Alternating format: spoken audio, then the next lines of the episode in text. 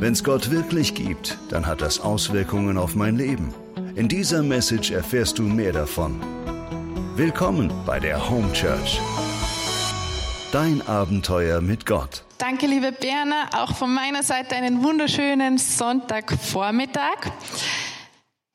Vater unser im Himmel, vergib uns unsere Schuld, wie auch wir vergeben unseren Schuldigern. Ich möchte starten mit einer Geschichte, mit einer wahren Geschichte von einer ganz besonderen Frau, die im letzten Jahr zweimal live erleben durfte. Ihr Name ist Immaculée Ilibagiza und sie ist aufgewachsen in Ruanda, zugehörig zu der Volksgruppe der Tutsi. Und vielleicht wissen es einige, 1994 hat es dort ganz einen schweren, schrecklichen Völkermord gegeben. Und zwar haben Anhänger der Hutu-Bewegung versucht, die ganzen von der Tutsi-Bewegung auszulöschen. Und innerhalb von 100 Tagen sind dabei 800 bis eine Million Menschen umgebracht worden auf die crazigste und beinhart, also auf die härteste Art und Weise.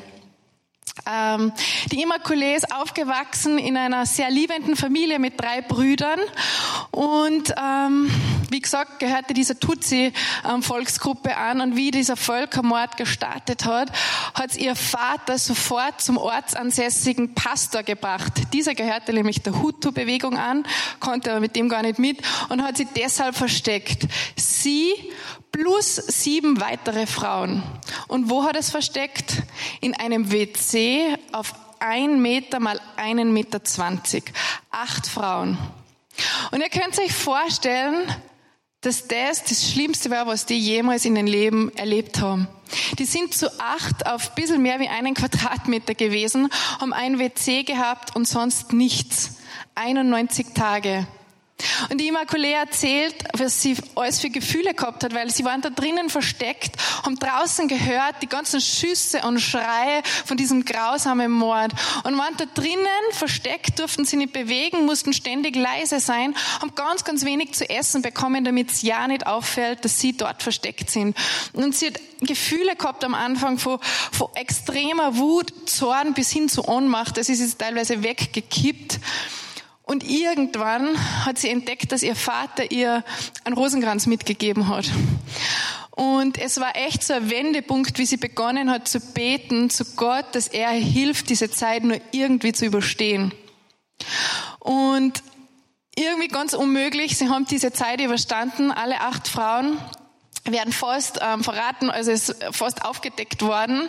Das war echt ein Wunder Gottes, wie er sie da beschützt hat. Aber wie dieser Krieg zu Ende war, nach 91 Tagen in diesem WC sind sie freigekommen. Immaculée hat ungefähr 30 bis 35 Kilo nur mehr gewogen, ist ungefähr so groß wie ich. Ähm, könnt ihr euch vorstellen, wie die ausgeschaut hat. Ist rausgekommen und was hat sie gesehen? Ihre ganze Familie ist ausgelöscht gewesen, ihre Freunde, ihre Nachbarn. Niemand hat überlebt. Sie war die Einzige und hat 30 bis 35 Kilo gewogen, einen, ein mega Trauma, einen mega Schaden davongetragen. Sie hat sehr darunter gelitten und hat immer wieder kämpft und, und hat gekämpft mit Gott, den sie dort so lebendig kennengelernt hat, in diesem WC. Und sie hat das Unglaubliche geschafft, nach Monaten von, von sage ich mal, körperlichen und geistigen Leiden, dass sie zu dem Mann gegangen ist, der ihre Mutter und ihre Brüder umgebracht hat und ihm vergeben hat. Und wie ich das gehört habe, eine ganze Geschichte, die, die ist noch viel weitreichender, da habe ich echt Gänsehaut bekommen. Und ich habe echt gemerkt, wow, was diese Frau geschafft hat, das möchte ich auch mal schaffen. Weil ich weiß, Vergebung klingt immer so einfach. Ich bin auch sehr gut im Beratschlagen, wenn wer zu vergeben hat. Aber wenn man selber was zu vergeben hat, dann merkt man, es ist extrem schwierig. Und, und vor allem, wenn es so eine Sache ist. Ich vergebe dir. Das sind drei Wörter, wenn es drauf ankommt die echt schwer auszusprechen sind. Aber umgekehrt, es sind drei Wörter, die dein ganzes Leben verändern können.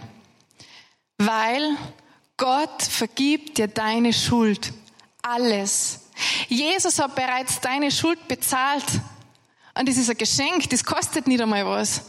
Das Einzige, was du unter Anführungszeichen tun musst, ist umzukehren und das anzunehmen. Und ich denke oft, weil es so einfach erscheint, fällt es uns auch oft so schwer zu verstehen, was es eigentlich heißt. Ich bin die letzten Monate die fünf Bücher Mose, also die ersten fünf Bücher in der Bibel durchgegangen und ähm, echt mich schwer getan teilweise beim Lesen, weil ich gemerkt habe, hu, Gott ist noch so viel anders, als ich je gedacht habe. Und ähm, was mich aber irgendwie fasziniert hat und gleichzeitig schockiert, wenn ich ehrlich bin, Gott hat auch schon vor dem Tod von Jesus ähm, eine Lösung gehabt für das Problem Schuld, Sünde. Die Israeliten waren ja ähm, wildes Volk. Ähm, Gott hat sie befreit aus Ägypten und ständig haben sie wieder alle möglichen Blödsinn gebaut, haben ihnen nicht vertraut, waren sehr mürrisch und so weiter. Und Gott wollte ihnen halt helfen mit diesen ganzen Geboten und Gesetzen. Und so hat es für jedes Vergehen, was sie irgendwie nur machen haben können, einfach ähm, ein Opfer gegeben. Es hat die verschiedensten Opfer gegeben, von Brandopfer, Friedensopfer, Schuldopfer, Sündopfer, müsste ich mal durchlesen. Echt crazy. Und ich habe Gott gesagt, wow, ich möchte so viel mehr verstehen, wie du bist und wie du mit dem Thema Schuld, Sünde und Vergebung umgehst. Und was ich daraus gelernt habe, da möchte ich jetzt ein bisschen mitnehmen.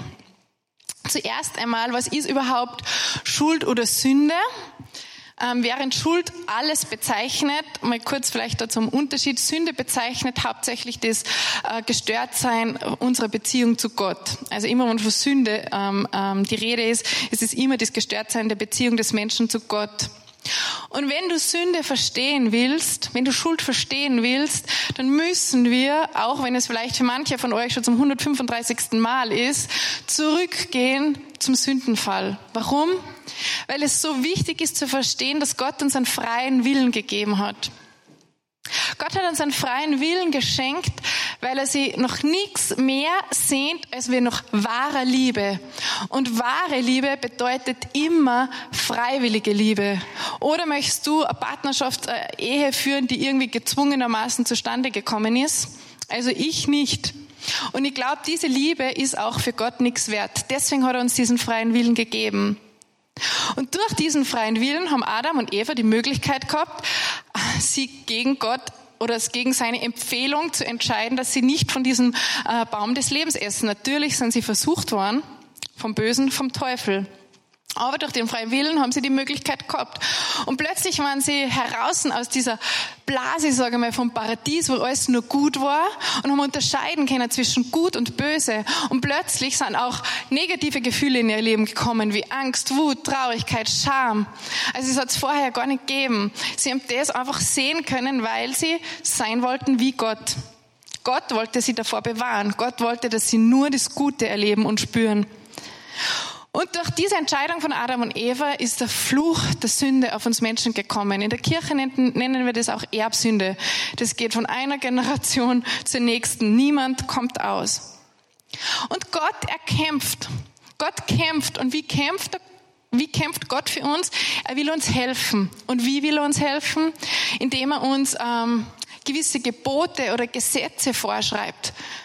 Und für manche klingt das oft so, wow, diese Gebote und Gesetze von Gott, die sind einfach der allergrößte Spielverderber. Also das ist, kann kein lustiges Leben sein. Aber ich sag's euch, wenn, wenn du das genau anschaust, was das für eine Gebote sind und was die für Auswirkungen auf dein Leben haben, dann wirst du merken, Gott will dich beschützen und bewahren vor dem, dass du dich selber verletzt, vor dem, dass du den Nächsten verletzt und vor dem, dass deine Beziehung zu Gott gestört ist.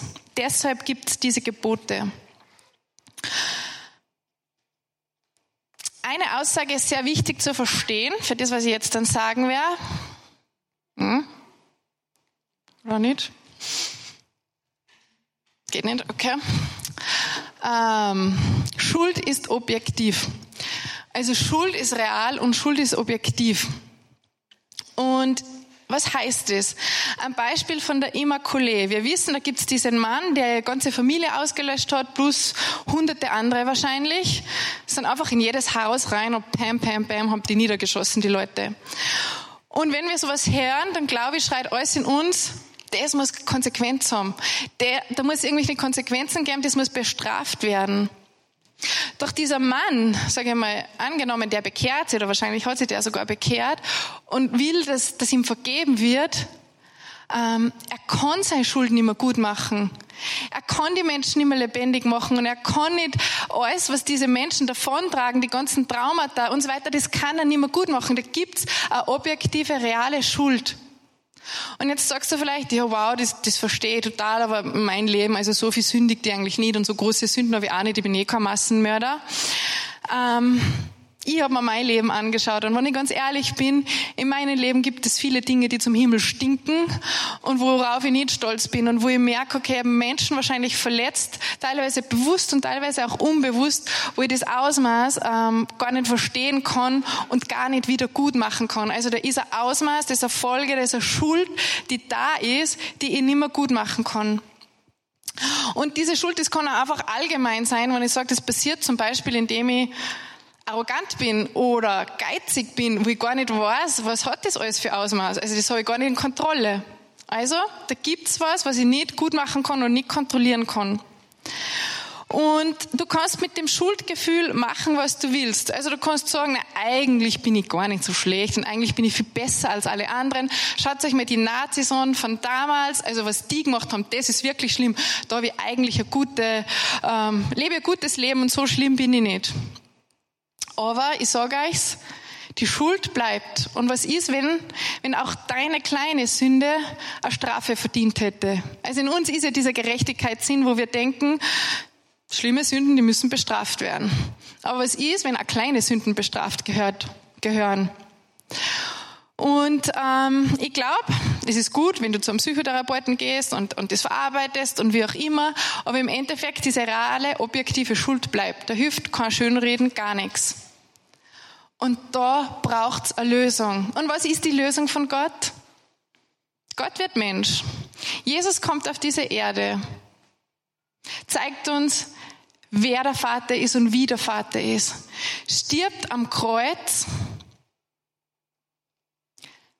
bezahlt unsere Schuld, steht wieder auf und bezwingt somit den Tod und die Sünde. Und wie ich das so niedergeschrieben habe, ich mir gedacht, alter Verwalter, das klingt echt crazy. Also stellt euch mal das mal vor, man muss in die Lage versetzen von wem, der vielleicht an Gott nicht glaubt. Okay, da gibt's einen Gott, einen allmächtigen Gott, der diese ganze Welt erschafft, der einen Plan hat. Und seine Lösung für dieses Problem Schuld ist, dass er Mensch wird, dass er am Kreuz einen qualvollen Tod stirbt und somit unsere Schuld bezahlt. Spannend ist, dass der Islam sagt, dass Allah so groß ist, dass er nicht dafür sterben braucht, um irgendeine Schuld zu bezahlen oder irgendjemanden zu retten. Und die Frage ist, könnte das auch unser Gott? Ich glaube, er könnte es. Aber vieles entspricht nicht seinem Charakter. Es geht darum, dass wir Gott kennenlernen, wer er wirklich ist. Und ich glaube, ähm, Gott wird in jeder Art und Weise vergeben, die so tut, als ob nichts wäre. Ich glaube, unser Gott ist ein wahrhaftiger Gott, ein ehrlicher Gott, ein heiliger Gott, der nichts unter den Teppich kehrt. Was soll er denn unter den Teppich kehren? Also was sind ähm, die Folgen von Sünde? Sünde macht ja was mit uns, das habe ich vorher schon erwähnt. Und eine Sache ist zum Beispiel, dass sie unser Herz verschmutzt. In Markus 7 heißt es, was aus dem Menschen herauskommt, das macht den Menschen unrein. Denn von innen, aus dem Herzen der Menschen kommen heraus die bösen Gedanken, Unzucht, Diebstahl, Mord, Ehebruch, Habgier, Bosheit, Arglist, Ausschweifung, Missgunst, Lästerung, Hochmut, Unvernunft. All dies Böse kommt von innen heraus. Also Sünde verschmutzt uns innerlich. Zweitens, Sünde macht abhängig. Wir kennen es vielleicht in vielen Bereichen, wir kommen nicht mehr los. Sünde macht abhängig. Und dann ist noch das Ding eben, dass Sünde eigentlich eine Strafe verdient hätte. Also wenn wir in der Zeitung lesen, dass ein kleines Mädchen missbraucht worden ist, ich bin der festen Überzeugung, der Täter, der gehört bestraft. Aber wiederum, was ist, wenn auch kleine Sünden bestraft werden gehört. Und zu guter Letzt, Sünde bewirkt eben, dass unsere Beziehung zu Gott gestört ist. Das heißt, Sünde führt zum Tod. Und das ist nicht nur der körperliche Tod, sondern oft auch ein geistlicher Tod. Und wenn Gott also sagt, ich habe dir vergeben, es passt schon, es war eh nix, bleibt immer nur die Frage, was ist mit dieser, mit dieser Schuld, mit den Folgen der Sünde, die vielleicht auch jeder sehen kann und die Leben zerstört. Und ich glaube, es gibt nur einen Ort im Universum, wo Schuld nicht verdrängt wird, sondern komplett vergeben wird. Und das ist das Kreuz. Das ist Gottes Lösung für unsere Schuld. Er vergibt uns all unsere Schuld und hat dafür bezahlt auf brutalste Weise. Ich glaube, wir müssen das echt immer mehr verstehen zu versuchen, weil dass wir echt kapieren, was das für ein Riesengeschenk ist. Und ich glaube, oder nicht ich glaube, ich weiß, dieses Geschenk können wir uns nicht verdienen. Das heißt, du kannst so viel beten, fasten, bilgern, opfern, keine Ahnung was, was du willst. Ähm, es wird nicht ähm, wegen dem, also Gott vergibt dir nicht wegen dem die Schuld, sondern allein, wenn du dir entscheidest, umzukehren, zu ihm zu laufen in seine offenen Arme. Und jetzt sagst du, Gott ist aber ein barmherziger und liebender Gott. Und sage ich, ja genau, Gott ist ein barmherziger und liebender Gott. Und deswegen liebe ich folgenden Vergleich sehr. Stell dir vor, du hast Schuld in dein Leben begangen oder du weißt vielleicht irgendwas, was du verbockt, vermasselt hast. Und du stehst vor Gott im, im, auf der Anklagebank, Gott als Richter in seiner Robe am Richterstuhl. Und weil Gott ein gerechter Richter ist, wird er ein gerechtes Urteil sprechen. Er kann das nicht unter den Teppich kehren. Er wird ein gerechtes Urteil sprechen über das, was passiert ist. Und ich vergleiche das jetzt einfach mal mit Geld, weil es einfacher zum Vorstellen ist. Sagen wir, Gott verurteilt die, deine Strafe ist 10.000 Euro. Und weil Gott nicht nur ein gerechter Richter ist, sondern ein liebender Vater, steigt er anschließend runter von seinem Richterstuhl, zieht seine Robe aus, geht zu dir, umarmt dich und gibt einen Scheck von 10.000 Euro und bezahlt somit deine Schuld. Das ist das, was Gott macht. Er spricht ein gerechtes Urteil, er kehrt nichts unter den Teppich, aber gleichzeitig bezahlt er deine Schuld. Das ist das, was Jesus für uns am Kreuz getan hat. So, und jetzt ist die Frage, wenn Gott mir alles vergibt, wie oft muss ich eigentlich vergeben? Genau diese Frage hat Petrus Jesus gestellt. Sagt er, Jesus, wie oft muss ich meinem Bruder vergeben? Siebenmal oder öfter? Und Jesus sagt nicht siebenmal, sondern siebenundsiebzigmal. Und das heißt so viel wie immer. Und er hängt ähm, ein Gleichnis dran an, an, an die Frage, also ich finde, das ist ein krasses Gleichnis. Da geht es um, um einen König, der mit seinen Verwaltern abrechnet. Und er holt den ersten herein, der einen Millionenbetrag schuldet und sagt, hey, ich brauche mein Geld zurück, können wir das abrechnen? Und der kriegt die Oberkrise, weil er das Geld nicht hat und es nicht zurückbezahlen kann. Und der König sagt, wow, okay, wie kann man das machen? Was kannst du alles verkaufen? Wie machen wir das mit deiner Frau, mit deinen Kindern, damit ich zumindest einen, Anteil zurückbekomme an dem, was du mir schuldest? Und der Mann geht zu Boden auf die Knie und bettelt und fleht den König an, dass er ihm irgendwie nur seine Schuld erlässt. Und der König hat Mitleid und sagt zu ihm, okay, er lasst dir all deine, äh, all deine Schuld, du bist frei. Und der Mann geht raus glaubt es kaum, er ist frei. Und im nächsten Moment kommt der andere Verwalter um die Ecke, der ihm einen verhältnismäßig kleinen Betrag schuldet, sagen wir mal 1000 Euro. Und er merkt, okay, er braucht die Kohle und sagt, hey, hey gib mir bitte mein Geld zurück. Und er sagt, wow, ich hab das Geld, ich kann es dir momentan nicht bezahlen. Und er drückt ihn zu Boden und sagt, hey, du zahlst mir das sofort, sonst lasse ich dich ins Gefängnis werfen, solange du mir das nicht zurückzahlen kannst gesagt, getan. Der eine ist ins Gefängnis gekommen und auch dem König ist diese Situation ähm, zu Ohren gekommen. Deswegen hat er ihn wieder zu ihm gerufen und er sagt, und es ist nicht ohne, hört's gut zu, was er sagt. Was bist du doch für ein boshafter Mensch? Deine ganze Schuld habe ich dir erlassen, weil du mich darum gebetet hast. Hättest du nicht auch mit meinem anderen Verwalter Erbarmen haben müssen, so wie ich mit dir? Und zornig übergab ihm der König den Folterknecht und er wird auch ins Gefängnis geworfen, bis er seine ganze Schuld bezahlt hatte. Und dann sagt Jesus am Ende von diesem Gleichnis einen Satz, den ich am liebsten rausstreichen würde, weil er mir ein bisschen Angst macht. Aber wir dürfen nicht immer das, was uns nicht passt, aus dem Evangelium streichen. Deswegen sage ich euch an, was sagt Jesus? Auf die gleiche Art wird mein Vater im Himmel jeden von euch behandeln, der seinem Bruder oder seiner Schwester nicht von ganzem Herzen vergibt. Zu vergeben scheint nicht einfach zu sein oder ist nicht einfach. Und ich habe auf Instagram eine Umfrage gemacht, was uns denn so hindert am Vergeben und habe die Antworten zusammengefasst. Also, was hindert uns am Vergeben?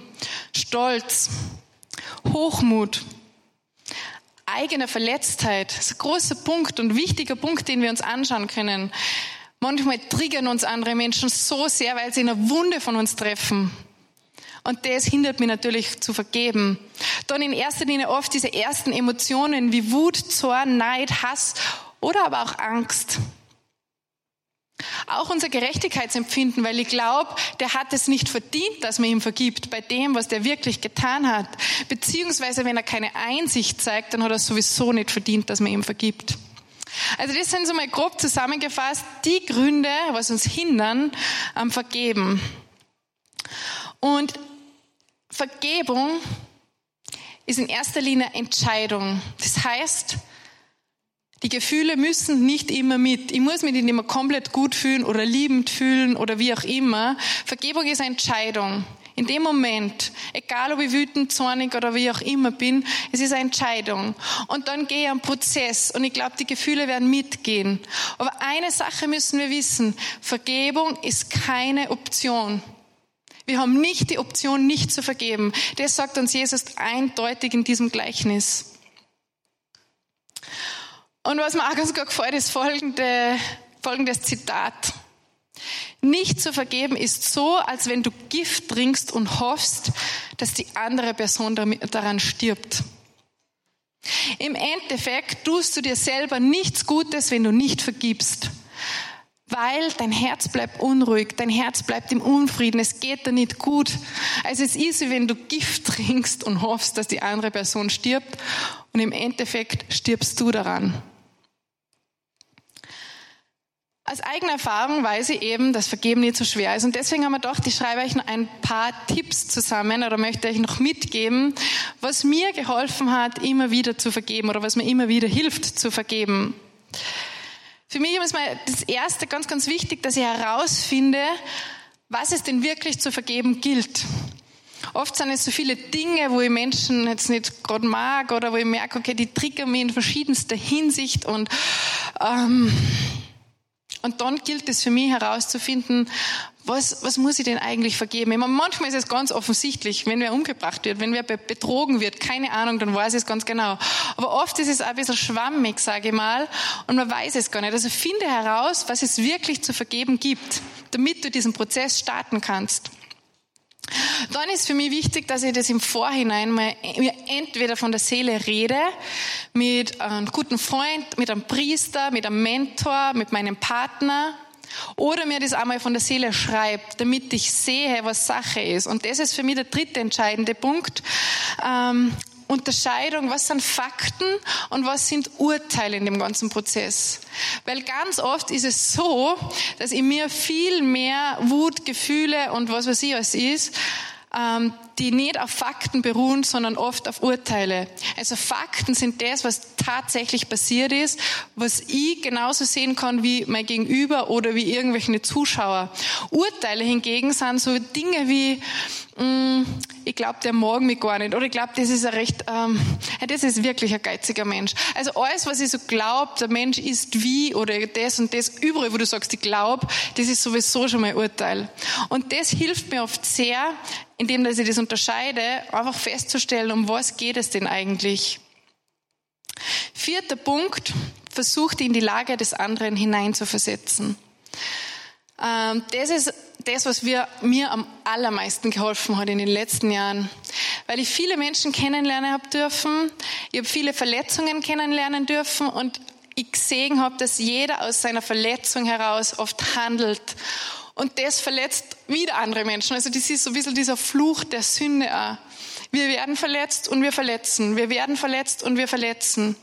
Und indem, dass ich mir in die Lage des anderen hineinversetzen versuche, seine Situation verstehen versuche, merke ich, dass ich Mitleid und Barmherzigkeit bekomme und somit oft viel, viel leichter vergeben kann. Und da gehen dann meine Gefühle auch sofort mit. Und der letzte Punkt ist Pray, Gebet. Wenn du nicht vergeben kannst, wisse, dass Jesus in dir wohnt und Jesus vergeben kann.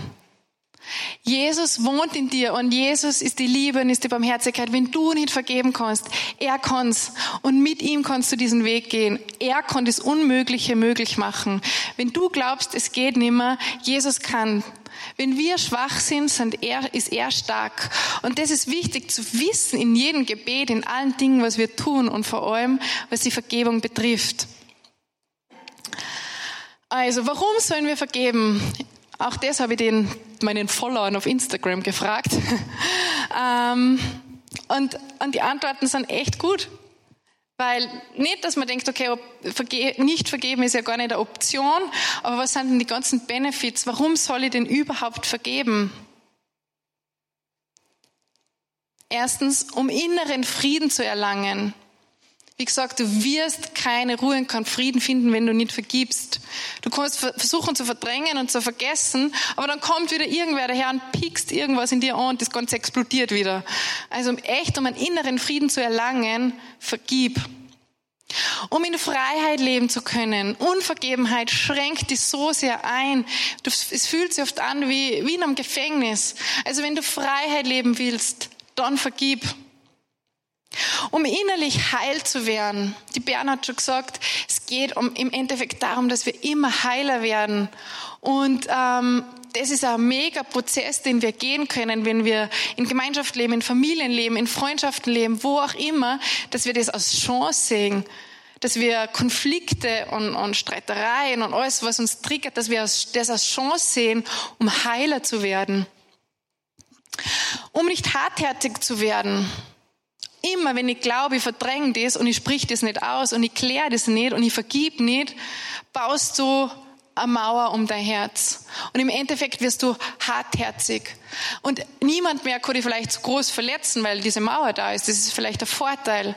Aber du kannst auch keine gute Freude mehr erleben, du kannst ähm, kein Glücksgefühl mehr erleben, alles das Schöne im Leben kannst du auch nicht mehr erleben, weil eben diese Mauer um dein Herz ist. Dann, um gesunde und gute Beziehungen leben zu können, wir sehnen uns danach. Und ich glaube, es ist so wichtig, dass wir vergeben, damit wir gesunde und gute Beziehungen leben können. Und wenn wir das machen, dann, dann wachsen wir innerlich. Also wir gehen am Prozess, wir werden heiler und wir wachsen innerlich. Und der letzte Grund ist gleichzeitig der erste Grund, weil dir vergeben wurde.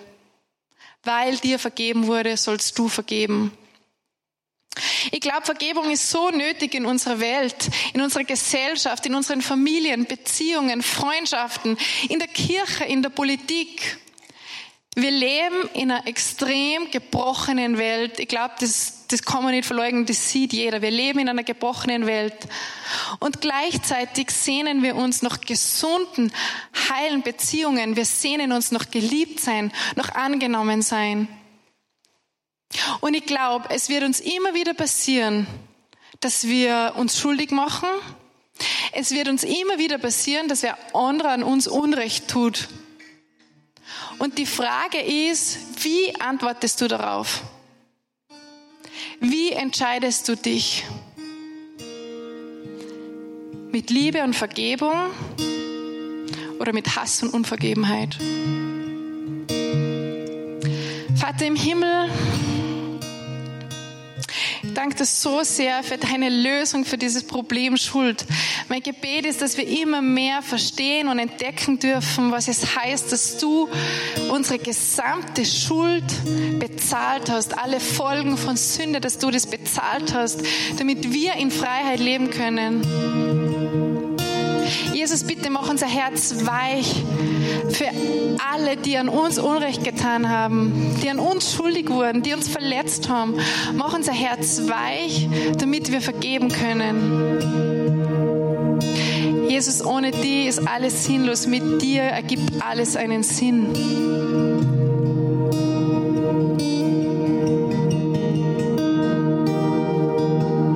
Du bist der Retter. Du bist der, der für uns sorgt, der für uns da ist. Du bist der, der stark ist, wenn wir schwach sind. Mein Gebet ist, Heiliger Geist, dass du jetzt echt unsere Herzen veränderst unsere Beziehungen veränderst, unsere Freundschaften veränderst, überall dort, wo es hakt, dass du Veränderung bringst. So bete in deinem Namen, Jesus.